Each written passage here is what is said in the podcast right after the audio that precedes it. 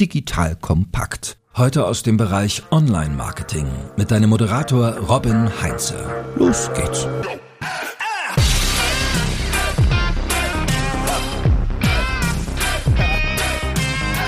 Wir müssen auch aus den Fehlern anderer lernen, denn wir leben nicht lange genug, um sie alle selbst zu machen, sagt Groucho Marx. Und genau das machen wir jetzt zum zweiten Mal. Hi, ich bin Robin Heinze, Mitgründer und Geschäftsführer der Online-Marketing-Agentur Morefire. Und bei mir ist heute mal wieder der geschätzte Julius Ewig. So, Julius, schön, dass du dabei bist. Ja, hallo. Vielen Dank für die erneute Einladung, Robin. So, mit Julius habe ich schon mal eine Episode gemacht zum Thema Online-Marketing-Herausforderungen, sage ich jetzt mal. Fails, Fuck-Ups, wie auch immer. Also Dinge, die regelmäßig schiefgehen. So, wir sind beide seit weit über zehn Jahren in diesem Online-Marketing-Geschäft tätig, auf Agenturseite, auf Kundenseite, haben da eine ganze Menge durchgespielt und eine ganze Menge erlebt und hatten eine Episode gemacht, haben wahnsinnig viel Feedback dazu bekommen und auch die Bitte, da weitere Themen aufzunehmen und auch schon ein paar schöne Themen zugespielt bekommen. Und wir stolpern im Arbeitsalltag auch immer wieder über viele dieser Themen. Deswegen haben wir es jetzt wieder so gemacht, dass wir uns so aus unseren täglichen Fails und Fuck-Ups, über die wir so stolpern, ein paar rausgepickt haben und die sprechen wir mal durch. Und zwar halt auch immer mit der Perspektive, was können wir da besser machen? Was können wir daraus lernen, damit du, liebe Hörerinnen, liebe Hörer, nicht die Fehler der anderen wiederholen musst, sondern vielleicht aus ihren lernst? So viel als Einführung. Julius, legst du direkt los? Ja klar, also wie eben schon gesagt, wir haben ein Potpourri an Themen und haben wieder mal jeweils zwei herausgepickt. Ich fange mal an mit dem Thema Pitches und zwar hier aus einerseits aus der Kundenperspektive, aber auch andererseits natürlich aus der Agenturperspektive, die mir noch ein Stück näher ist. In der idealen Welt gibt es ein sauberes Briefing Marketing. Es gibt einen klar deklinierten Prozess, der, wo auch ein Timing dahinter steht, äh, was eingehalten wird, was völlig okay ist, glaube ich, auch aus einer Agentursicht, sich wieder vorzustellen, zu präsentieren und, und um einen Etat zu kämpfen. Das ist die ideale Welt, dass das alles reibungslos funktioniert. Es gibt aber auch viele andere Fälle. Also ein Pitch sollte ja maximal strukturiert sein, vor allem aber auch transparent und fair für alle Beteiligten. Und das habe ich in der Vergangenheit durchaus so erlebt. Es geht aber auch anders. Und das fängt schon damit an, dass teilweise der Pitch-Prozess enorm aufgebläht ist. Also dass man wirklich ja, sechs Termine hat. Termine in der Vergangenheit war es ja noch häufig so, dass man auch wirklich vor Ort war mit dem Team, um dort zu präsentieren. Aber ich habe es auch erlebt, dass neben der Präsentation, zuvor bekommt man natürlich ein Briefing, was durchaus ab und zu auch diskussionswürdig ist, wenn man das als Agentur bekommt und überlegt, was ist eigentlich die Intention dahinter und ist das so richtig strukturiert. Das kann man manchmal anmerken, manchmal nicht. Ist auch immer eine Frage, Frage, wie man sich als Agentur positioniert. Dann setzt man sich hin mit seinem besten Team und das ist schon mal so ein Aspekt. Natürlich möchte man einen Account gewinnen. Natürlich möchte man auch, dass seine besten Kolleginnen und Kollegen auf diesem Pitch arbeiten. Aber was heißt das eigentlich für meine Bestandskunden? Was heißt das eigentlich für meinen Agenturablauf, wenn ich jetzt wirklich so einen mehrstufigen Prozess habe, der Tage, manchmal sogar Wochen an Fokusbedarf für das jeweilige Team plus, wie gesagt, die gesamten Anreisen. Und das kann extrem langwierig werden und dementsprechend verlässt man so manchmal auch so ein bisschen seine Position, indem man die besten Mitarbeiterinnen und Mitarbeiter auf diesen Pitch setzt, aber die Bestandskunden dann auch ein Stück weit darunter leiden, weil einfach der Fokus so klar auf diesem Pitch ist. In den Pitches selber ist es dann häufig so, dass man zum einen Workshops hat, dann gibt es Assessment Center teilweise noch und ich habe auch schon Pitches erlebt, die über zwei oder sogar drei Monate gingen. Dann auch immer noch mit so einem kleinen Delay hinten raus und wir haben dann uns mal den Spaß gemacht und haben das versucht dann auch kostenseitig ein Stück weit zu bewerten. Was bedeutet das überhaupt für eine Agentur? Und ähm, ja, da kommen dann Summen heraus, die durchaus fünfstellig sind, weil man die Reisekosten mit einbezieht, natürlich die Arbeitszeit der Mitarbeiterinnen und Mitarbeiter Mitarbeiter. Und dementsprechend ist das etwas, wo ich persönlich in der Vergangenheit vielleicht auch ein Stück weit prägnanter und klarer darauf hin hätte weisen sollen, dass dieser Prozess so fast nicht umsetzbar ist und dass es für alle Beteiligten auch nicht transparent und fair ist. Denn es ist ja auch nicht nur so, dass man sich als Agentur präsentiert oder dass man basierend auf dem Briefing agiert. Häufig ist ja auch Strategie gefragt, häufig sind ja auch Audits von bestimmten Kampagnen gefragt und ja, da bekommt ein Kunde dann schon sehr, sehr viel Input und jetzt kommen wir zu dem Punkt, in unserem Performance-Marketing-Umfeld ist es ja sehr selten so, dass man auch mal dafür bezahlt wird, dass man an einem Pitch teilnimmt. Oder Robin, wie oft ist dir das schon passiert? Durchaus selten. Also viele der Punkte, die du gerade angesprochen hast, ja, kenne ich auch schmerzhaft. Wir versuchen halt solche, sag ich mal, ausufernden Pitches komplett zu vermeiden, einfach weil es ist nicht zielführend, es ist äh, nicht wertschätzend der Arbeitszeit sowohl von unserem Team als auch von den Mitarbeiterinnen und Mitarbeitern dann auf Kundenseite. Es ist einfach ein sehr schlechter Umgang mit der wertvollen Ressource Zeit. Und wir erleben es doch zunehmend tatsächlich im Moment, dass Audits dann äh, im Rahmen eines Pitches mit bezahlt werden. Allerdings ist das natürlich nicht kostendeckend. Also so dann, du überlieferst eigentlich immer in einem Pitch. Und es ist dann schon zum Teil erstaunlich, wie stark andere Agenturen da auch überliefern. Also wir geben da schon echt immer Gas, aber manchmal bin, bin ich dann doch echt verblüfft, was, was da dann irgendwie reingesteckt wird. Und man einfach sagt, okay, das ist irgendwann halt eben auch betriebswirtschaftlich schwierig. So, also ich meine, das Thema Pitches begleitet, glaube ich, alle Agenturen sehr. Ich packe mal in die Show Notes auch ein super spannendes Gespräch von dem Oliver Klein von Cherry Picker bei im Podcast What's Next Agencies, der da auch einen sehr spannenden Blick drauf hat. Julius, was machen wir denn jetzt? Also wir haben jetzt viele Agenturen, die zuhören, wir haben auch viele auf Unternehmensseite, die zuhören. Was ist denn jetzt die schlechten Situationen? Kennen wir alle. Wie, wie machen wir es denn jetzt besser? Was ist deine Empfehlung?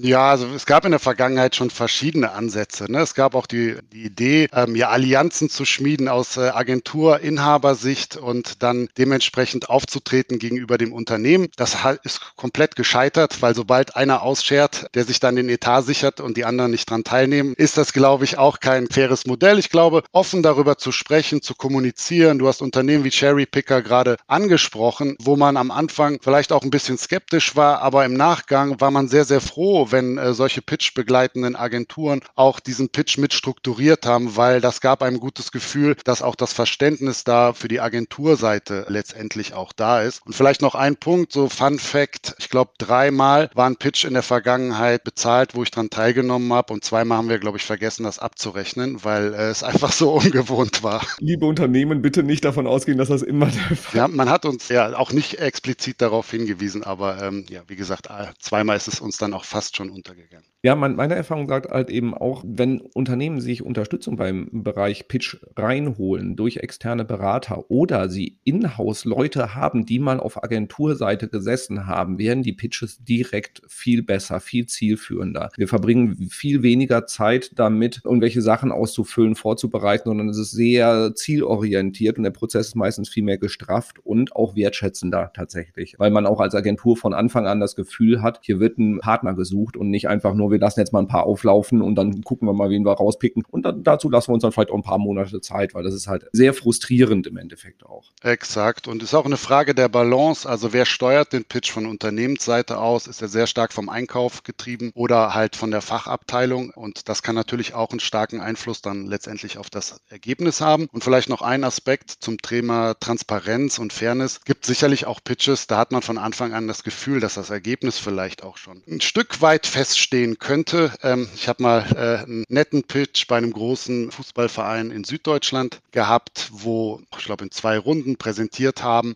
Und im Vorfeld habe ich mich mit dem Team auch abgestimmt, wie wir natürlich damit umgehen, wenn wir gefragt werden, welchen Fußballverein wir denn supporten. Und äh, wir sind äh, damals so in den Pitch gegangen, dass wir gesagt haben, wir sind da maximal transparent. Also ich habe auch von meiner äh, Vergangenheit äh, bei Bayer Leverkusen dann berichtet, nachdem ich ähm, gefragt wurde. Und das Ergebnis war nachher, dass wir wohl fachlich äh, vorne lagen, aber uns wurde gesagt, naja, der emotionale Faktor hat gefehlt und man hätte jetzt doch eine regionale Agentur genommen. Und wenn man sich halt im Vorfeld überlegt, was sind denn so die wichtigen Faktoren für mich aus Kundensicht und wenn ich eine Agentur heiere, dann ist halt dieser regionale Aspekt, der bedingt ja dann schon, wenn er so relevant ist, dass ich vielleicht auch die anderen, die aus NRW kommen, nicht einlade. Ja, ein wichtiger Punkt, also als, als Unternehmen vorher Kriterien definieren, nach denen du entscheidest, damit halt der Bauchfaktor, der ist super wichtig, also und das ist so eher so die Chemie muss stimmen, aber dass du ansonsten halt auch einen Kriterienkatalog auch hast. Und wenn du den im Vorfeld auch teilst, natürlich nicht zu 100 Prozent transparent, das verstehe ich, aber wenn die Agenturen wissen, was sind die Entscheidungskriterien, dann hilft das total, auch als Agentur zu entscheiden, gehe ich da überhaupt rein, ja oder nein. Das ist so, wenn wir, wir, wir haben ja auch mal in der Vergangenheit einen Pitch verloren, wo nachher die Aussage war, ja, uns fehlte der Brand-Fokus. Ja, wir sind eine Performance-Marketing-Agentur und wir werden Kampagnen machen, die zwar eure Brand stärken, aber wir arbeiten nicht intensiv an eurer Brand. So, und da war halt eben das Erwartungsmanagement ein, ein völlig anderes. Also da bitte an die Unternehmen, klärt diese Kriterien Kriterien für euch im Vorfeld, auch wer dann die Entscheidung trifft. Du hast auch gerade gesagt, das Thema Einkauf. Also bindet gerne den Einkauf frühzeitig mit ein. Das hilft, weil wenn alles ausgehandelt ist und dann kommt der Einkauf nochmal, ist meistens ärgerlich, weil es den Prozess irgendwie nochmal unnötig in die Länge zieht. Und je früher die Kolleginnen und Kollegen mit im Boot sind, umso schneller können wir halt wirklich auch an die Arbeit gehen. Und darum geht es ja im Endeffekt auch. Ich hätte noch diverse äh, andere Punkte, aber ich glaube, wir sollten vielleicht weitermachen, da wir ja nur vier Punkte in der Summe haben und das würde sonst ein wenig ausufern. Aber da, wenn du, liebe Hörerinnen, liebe Hörer, das Thema Pitches nochmal irgendwie intensivieren möchtest, sehr gerne, also dass wir das halt eben auch mal von unterschiedlichen Seiten Best und Worst Practices mal ne, zusammensammeln, dann schreib gerne einfach an mich, dann gucke ich mal, dass wir da verschiedene Perspektiven mal auf das Thema kriegen. Ich wechsle jetzt mal das Thema komplett. Weg von Pitches gehen wir jetzt mal hin zu Metriken und KPIs. KPIs. So, das ist etwas, wo ich immer wieder merke, größere Herausforderungen in Unternehmen. Es werden in Reportings wird der Fokus auf Kennzahlen gelegt, die nette Vanity Metrics sind, also irgendwie nett aussehen können, aber die nichts mit dem Geschäftserfolg zu tun haben. Also diese Kernunterscheidung zwischen Metriken oder Kennzahlen und echten KPIs, also die sagen, wie gut ist das, was du machst, wirklich für das Gesamtunternehmen. Das findet in Marketingabteilungen aus meiner Sicht noch viel zu wenig statt. So, und auch da können wir auch die Agenturseite mit ins Boot holen. Auch Agenturen stürzen sich gerne mal auf Vanity Metrics, was Followerzahlen, Sichtbarkeitsindex etc. Das sind alles relevante Zahlen, aber sie sagen nichts darüber aus, ob wir, sage ich mal, den Zielerreichungsgrad einer Marketingabteilung erfüllen. Im B2B-Bereich Anzahl der Leads sagt nichts darüber aus, wie gut ihr mit den Leads die Sales Pipeline eures Vertriebs füllen könnt. Und was ich sehe, ist, dass an zu wenigen Kennzahlen, die in Reporting stehen, ein Eurozeichen dahinter steht. So, im E-Commerce ist das noch weiter verbreitet, weil da einfach solche Sachen wie ROAS, also Return on Ad Spend oder Deckungsbeitrag oder Umsatz werden da schon mit ausgewiesen. Aber im B2B-Bereich ist das deutlich schwerer zu erfassen. Aber auch da sollte entsprechend geschaut werden, wie zahlen die Maßnahmen, die ich ergreife, auf meine Gesamtziele mit ein. Und es sind zu wenige Verbindungen zwischen Gesamtunternehmenszielen und Marketingzielen und dann im Speziellen auch nochmal den Online-Marketing-Zielen. So dass die Herausforderung für Unternehmen ist natürlich da so eine Zielkaskade aufzubauen und sagen, was sind die Gesamtunternehmensziele, bevor Marketing überhaupt anfängt, Ziele zu definieren, weil jeder macht das so oft in seinem kleinen Silo. Und wenn von Unternehmensseite aus nicht die Gesamtziele definiert sind, dann können die Marketingleute natürlich auch nicht ihre Ziele darauf ausrichten. Und dann auch noch der nächste Punkt im Bereich B2B, Sales und Marketingziele werden auch isoliert gemacht und nicht zusammen. Und das sehe ich nach wie vor als große Herausforderung. Und das Spannende ist ja eigentlich, wenn das vor 30, 40 Jahren der Fall gewesen wäre. Okay, fair enough, weil da war das Tracking noch nicht so gut wie jetzt. Heute gibt es eigentlich aus meiner Sicht wenige Ausreden dafür, dass das noch so stattfindet. So, Julius, was sind deine Erfahrungen dazu?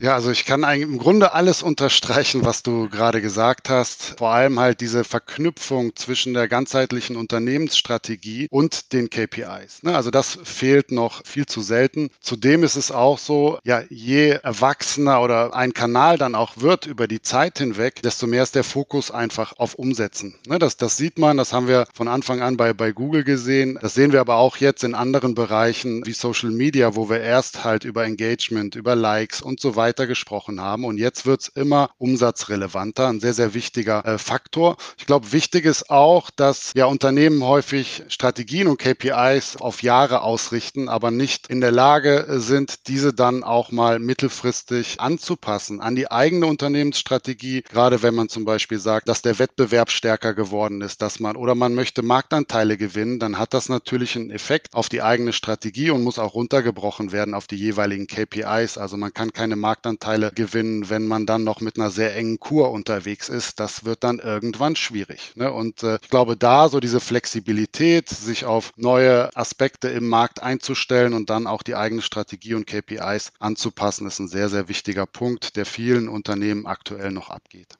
Und deswegen, wenn ihr jetzt in der Marketingabteilung sitzt, nehmt die Gesamtunternehmensziele und schaut, wie ihr mit euren Zielen daraufhin einzahlen könnt. Baut das Reporting so, dass oben links die Zahlen stehen, die am wichtigsten für die Gesamtunternehmensziele sind. Und nicht irgendwelche schönen Entwicklungen von Traffic oder den Sichtbarkeitsindex oder Anzahl der Leads, sondern wenn Leads, dann schon die Sales Qualified Leads oder Sales Accepted Leads oder die Anzahl der konkreten Anfragen. Wie ist die Deal Pipeline gefüllt? Also nehmt die Zahlen, die für euch wirklich eine Aussage auch über den Unternehmenserfolg bieten, genauso wie im, im E-Commerce. Umsatz, du bist zum Beispiel Head of SEA in einem Online-Shop. Schau als erstes darauf, wie viel Umsatz über deine SEA-Kampagnen gestern reingekommen sind. Das ist die erste Kennzahl in vielen Unternehmen oder der Deckungsbeitrag oder der Return on Ad Spend, der darüber generiert worden ist, weil das sagt dir, ob du auf dem richtigen Weg bist oder nicht. Traffic, net, durchschnittlicher CPC, wie auch immer. Net, alles relevant, um auch Optimierungen zu machen. Aber Fokus auf die wichtigsten Kennzahlen führt dazu,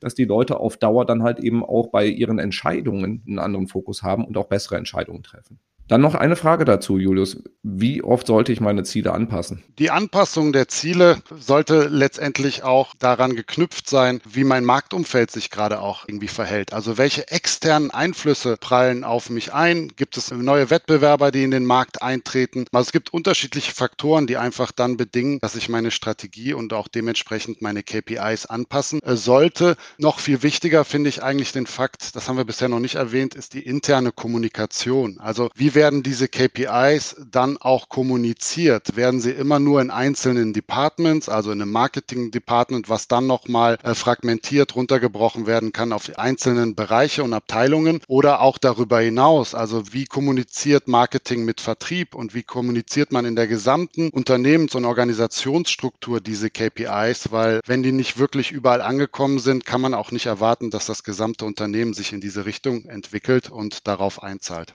Sehr schön. So, jetzt haben wir über Pitches gesprochen, wir haben über Metriken und KPIs gesprochen. Holen wir den nächsten Punkt mal raus. Was hast du mitgebracht? Das setzt so ein bisschen an an der äh, Thematik, die schon eingangs erwähnt wurde, den Pitches, den Agenturen und den Kunden. Seltener Fall, man verliert mal so einen Pitch, ist vielleicht dir, Robin, auch schon irgendwann mal passiert, bei mir auch durchaus vorgekommen. Oder aber auch, man verliert einen Bestandskunden, nachdem man auf diesen Bestandskunden dann auch wiederum gepitcht hat. Man hat ihn vielleicht fünf oder sechs Jahre betreut. Ich bin immer davon oder bin nach wie vor auch davon überzeugt, dass es die größere Kunst ist, übrigens einen Bestandskunden weiter zu halten und auszubauen und mit ihm zu wachsen. Und dass der einfachere Weg ist, Neukunden zu gewinnen. Aber gehen wir davon aus, wir haben langjährigen Bestandskunden verloren, auch noch nach einem längeren Pitch, dann ist das ein emotionaler Fakt. Ne? Dann ist das ein emotional für diejenigen, die im Pitch involviert waren, aber noch viel mehr für alle anderen, die die letzten vier oder fünf Jahre auf diesem Kunden gearbeitet haben. Man hat eine emotionale Basis vielleicht auch zum Kunden aufgebaut, man hat viel erlebt, man hat Erfolge gefeiert. Das ist so eine Phase, durch die muss man durch, dann kommt der Schmerz, dann kommt vielleicht auch ein bisschen, bisschen Wut, alles, was an Emotionen so mit einzählt. Allerdings muss man sich dann halt auch irgendwann schütteln und muss überlegen, auch im Sinne des Kunden, wie kann man diese Accounts letztendlich an eine andere Agentur übergeben. Das macht, wie gesagt, keiner gerne, aber es muss gemacht werden, es muss strukturiert werden, man muss sich mit einbringen, auch mit dem Hintergedanken, ne, dass der Markt ja zwar größer wird, aber auch noch nicht so groß ist und man sich immer wieder sieht und es ja auch Positionswechsel auf Kundenseite gibt. Also man möchte aus meiner Perspektive, wenn man transparent und langfristig denkt, auch natürlich positiv positiv in Erinnerung bei diesem Kunden bleiben. Und ja, da ist uns in der Vergangenheit oder mir persönlich auch häufiger aufgekommen, dass nicht alle Agenturen so denken und so handeln und dementsprechend zwar sich das auf die Fahne schreiben in Bezug auf ihre Philosophie, allerdings, wenn es dann wirklich gelebt wird, und jetzt möchte ich sagen, das sind wirklich wenige Ausnahmen, ne? ein Großteil der Agenturlandschaft geht mittlerweile zwar kompetitiv, aber sehr, sehr freundlich und offen miteinander um, aber es gab auch so Fälle und würde mich auch gleich mal interessieren, Robin, ob dir das das auch schon mal aufgekommen ist, dass dann Agenturen damals zumindest gesagt haben, naja, alles schön und gut, aber damals, ihr erinnert euch, dieser Account, der läuft ja gar nicht auf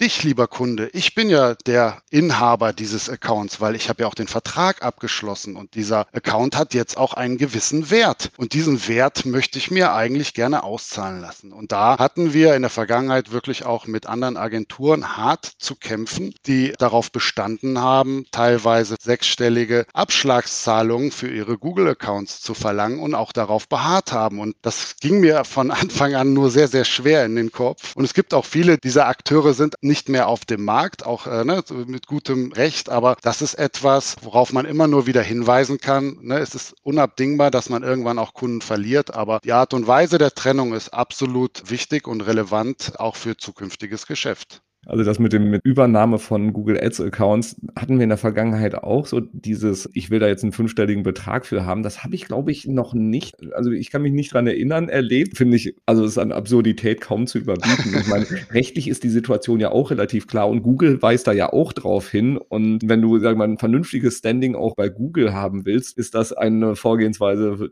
die, die sollte man sehr überdenken. Aber so grundsätzlich, wir haben auch in anderen Situationen schon, also nicht nur bei Google Ads, auch in anderen Situationen so gemerkt, dass die Übergabe verletzter Stolz und Wut und Frust und sowas gehört damit rein. Wir verlieren auch unfassbar ungern Kunden. Also ich meine, das ist eine doofe Situation, aber die Erfahrung zeigt auch, wenn du da, sag ich mal, dich vernünftig verhältst, auf Augenhöhe verhältst, wertschätzend bist, dann profitierst du davon. Also, weil der Kunde ist in dem Moment so oder so verloren. Wenn du nachtrittst, wird es eher schlimmer. Und wir haben so oft die Situation gehabt, dann wurde halt ein Agenturwechsel gemacht und dann lief es halt auch nicht reibungslos. Und die, die Leute kommen dann durchaus auch gerne nochmal wieder zurück oder dass sie dann mit anderen Themen dann auf dich zukommen. Oder die Ansprechpartnerinnen und Ansprechpartner auf Kundenseite wechseln das Unternehmen. Und je nachdem, wie du dich da verhalten hast, bleibst du in guter Erinnerung. Und es gibt einfach auch viele andere gute Agenturen am Markt, wo ich einfach sagen kann, ja, die haben offensichtlich jetzt gerade einen besseren Job gemacht als wir. Sie haben euch mehr überzeugt, mehr gecatcht. Dann wünsche ich euch alles Gute mit ihnen. Und es gibt tolle andere Partner auf dem Markt. Und dementsprechend, glaube ich, ist auch da die Trennung, nicht nur aus emotionaler Sicht, sondern halt eben auch strukturiert eine gute Trennung hinzubekommen, ist extrem wichtig. Hat ja auch die rechtliche Komponente noch, also sowas, was Zugänge etc. angeht. Auch das sollte ein strukturiertes Offboarding geben. Merken wir auch immer wieder, dass das so nicht der Fall ist, dass halt eben man ewig auf Zugänge warten muss oder die Zugänge nicht übertragen werden können und sowas, wo ich mir denke, so, nee, das ist, kann doch nicht das erste Mal sein, dass ihr sowas macht. Ich meine, das bindet so unfassbar viele Ressourcen und wenn wir einen Kunden verloren haben, dann muss man auch irgendwann Mund abputzen, Haken dran und konzentriere dich auf das, was in der Zukunft kommt. Das ist für alle Beteiligten der beste Weg. Korrekt und auch so ein bisschen Verständnis aufbringen außerhalb seiner eigenen Blase, also sich in den Kunden hineinzuversetzen, der vielleicht auch einfach mal nach fünf Jahren was Neues versuchen möchte. Ne, also total legitim und wie du gesagt hast, es gibt tolle Agenturen in Deutschland und in Europa und dementsprechend sollte man manchmal seinen eigenen Blickwinkel vielleicht ein bisschen verlassen und ein bisschen Empathie walten lassen, auch für, für die Kunden. Und das auch auf beiden Seiten dann auch, wir erleben es halt eben auch auf Kundenseite, auf Unternehmensseite dann auch zum Teil super wertschätzend mit viel, viel Dankbarkeit und dann wird einfach gesagt, so, wir haben jetzt gerade eine strategische Entscheidung getroffen und aus folgenden Gründen forcieren wir jetzt den Agenturwechsel. Und das sind dann oft Gründe, die wir anders sehen, aber ich meine, da sind wir auch nicht objektiv.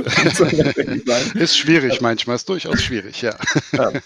Es ist oft durchaus nachvollziehbar und wenn man dann mal mit einer gewissen Perspektive äh, oder so eine bisschen Vogelperspektive einnimmt und dann auch aus Unternehmensseite zu sagen, es vernünftig zu begründen, den Prozess vernünftig zu moderieren, hilft, dass auch die Agentur so gesichtswahrend das Ganze dann machen kann. Und im Endeffekt profitieren dann alle davon, wenn dieser Prozess sauber und strukturiert über die Bühne geht. Und auch als, als Unternehmen sollte man halt da nicht rumeiern, sondern klar sagen, woran es gelegen hat, was sind so die Beweggründe, was sind die Entscheidungen, was sind die nächsten Schritte, wie geht es jetzt auch weiter und da nicht falschen und versuchen und wieder noch was rauszukitzeln oder sowas, weil das, das führt einfach nur dazu, dass es wahnsinnig viel Energie bindet und im Endeffekt will man ja einen schnellen, sauberen Übergang auch haben. Und das nehme ich dann jetzt direkt mal, da baue ich jetzt mal eine Überleitung raus, nämlich zum vierten und letzten Punkt in dieser Folge, so dieses Thema Fokussierung auf die wichtigen Dinge. So, weil ich meine, wir sind im Online-Marketing ja von umgeben von Möglichkeiten. Wir haben gefühlt alle paar Monate kommt irgendein neuen Kanal, den wir unbedingt austesten müssen. Und wir neigen dann dazu, uns gerne auf irgendwie neue Dinge zu stürzen. Aber der Fokus auf die wichtigen Dinge,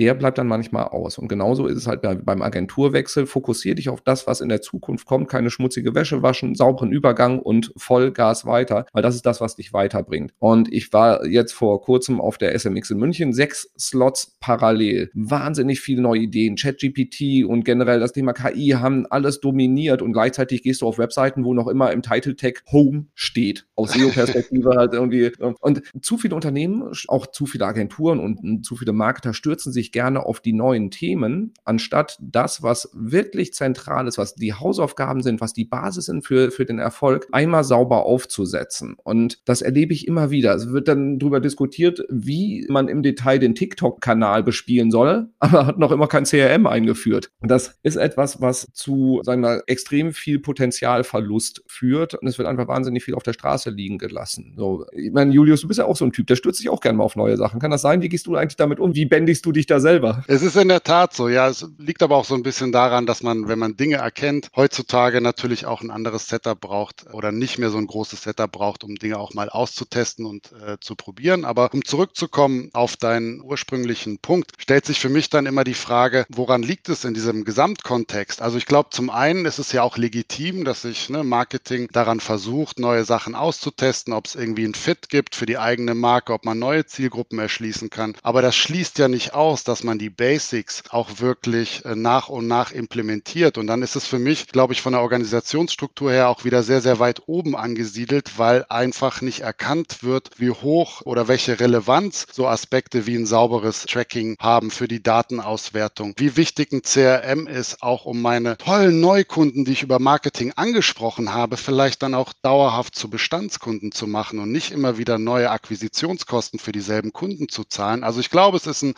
Verständnisproblem und es ist natürlich auch einfacher, Budgets zu allokieren, die einen unmittelbaren Revenue-Hintergrund oder Fokus haben. Da legt man dann gerne mal das Budget ein bisschen höher, aber das andere ist dann häufig auch noch so strukturiert, dass es dann irgendwie unter IT geclustert ist vielleicht. Das ist sowieso schon vom Wording her nicht so sexy behaftet und dementsprechend verliert man so ein bisschen den Fokus und vielleicht sind die Ziele oder auch das Zeitfenster, was sich Unternehmen dann setzen, auch häufig werden diese Zyklen immer kürzer. Ne? Und da schaut man dann, wie kann man schnell noch Umsatz generieren bis Jahresende, um die Ziele vielleicht zu erreichen. Und so verliert man aber auch immer die eigentlich relevanten Ziele dann aus den Augen. Ja, ich habe mit der Sabrina bei uns aus dem Team auch mal eine Podcast-Folge gemacht zum Thema Budgetierung. Und das kann man ganz gut als Orientierung auch nehmen. Und sie hatte damals diese 70-20-10-Formel mit reingebracht. 70 Prozent von deinem Budget. Das, da geht sowohl um das Budget, was du zum Beispiel in Media steckst, als halt eben auch deine zeitlichen Ressourcen, sollten in die Sachen gehen, die wirklich wichtig sind und wo du auch eine sehr hohe Wahrscheinlichkeit hast, dass die einfach auch funktionieren. 20 Prozent können spekulativer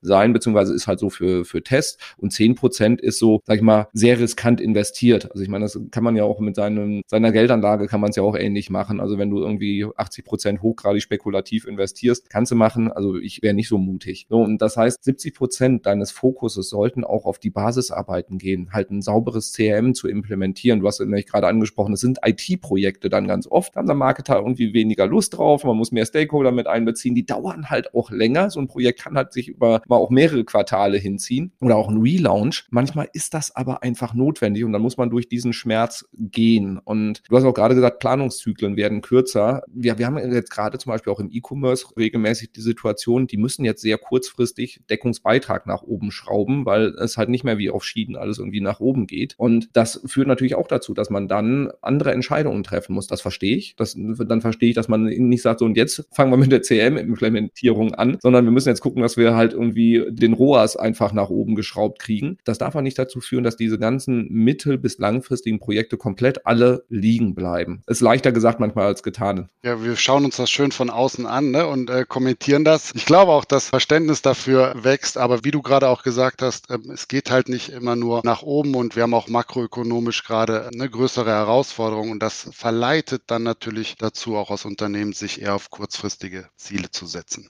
Wenn du dich jetzt gerade auch in dieser Thematik wiederfindest und sagst so, ja, ich habe auch da immer wieder mit Probleme. Also Julius und ich kann ich auch da noch ein bisschen verraten. Wir haben im Vorgespräch auch gerade drüber gesprochen, dass wir uns irgendwie wieder alle zu viel auf den Schreibtisch geladen haben und dann uns ab und zu mal neu sortieren müssen. Geht dir vielleicht auch so? Was ich dir ans Herz legen kann, packe ich dir auch in die Show Notes, ist der ICE-Score, Impact Confidence Ease. Und dass du da danach einfach mal guckst, welchen Impact hat die Maßnahme, über die du gerade nachdenkst oder die du machen willst, auf deinen Gesamterfolg. So auch auch nochmal ne, Thema KPIs, also zahlst du auf die Gesamtunternehmensziele ein oder ist es einfach nur, steigerst du deine Sichtbarkeit dadurch? Confidence, wie sicher bist du, dass dieser Effekt eintreffen wird? Und Ease, wie leicht ist es, das zu machen? So eine CRM-Implementierung ist im Faktor Ease eher ziemlich weit unten. Dafür, sage ich mal, irgendwie das Thema E-Mail-Marketing, wenn du es schon machst, irgendwie nochmal zu intensivieren, ist relativ leicht und führt auch schneller zu Ergebnissen. So, und dann müsstest du halt eben einfach gucken, was sind gerade deine Herausforderungen? Also musst du kurzfristig Ergebnisse liefern? Okay, dann äh, sollte es nicht Sachen sein, die einen riesen Aufwand verursachen, sondern so die low-hanging fruits. Kannst du mittelfristig planen? Okay, dann schau, was mittelfristig der Organisation am meisten Mehrwert bietet. Und da sind Relaunch-Themen, da sind CRM-Themen, da sind generell die großen IT-Themen, da sind Strategie-Themen, Brand-Themen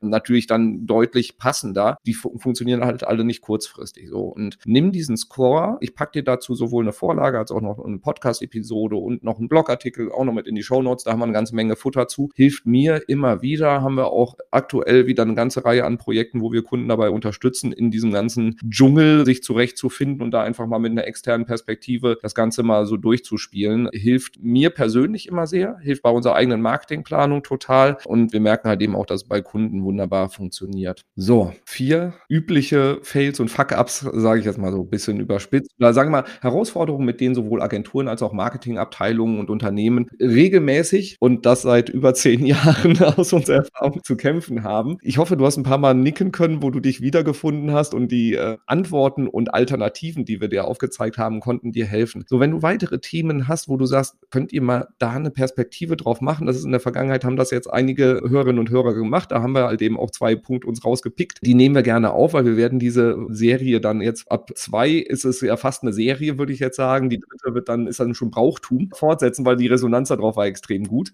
Und dementsprechend lass gerne Feedback da, hol dir das Futter aus den Show Notes. Vergiss nicht, den Podcast zu abonnieren und zu bewerten. So, lieber Julius, vielen, vielen Dank. Es war mal wieder ein Fest mit dir, ein bisschen Leidensgeschichten zu teilen. Ja, vielen Dank auch für die erneute Einladung. Hat wirklich Spaß gemacht und freue mich schon auf die Fortsetzung. Wunderbar. Dann sage ich einfach mal bis zum nächsten Mal. Ciao. Tschüss. Danke fürs Zuhören beim Digital Kompakt Podcast. Du merkst, hier ziehst du massig Wissen für dich und dein Unternehmen heraus. Wenn du mit uns noch erfolgreicher werden möchtest, abonniere uns auf den gängigen Podcast-Plattformen. Und hey, je größer wir werden, desto mehr Menschen können wir helfen. Also erzähl doch auch deinen Kolleginnen und Kollegen von uns. Bis zum nächsten Mal.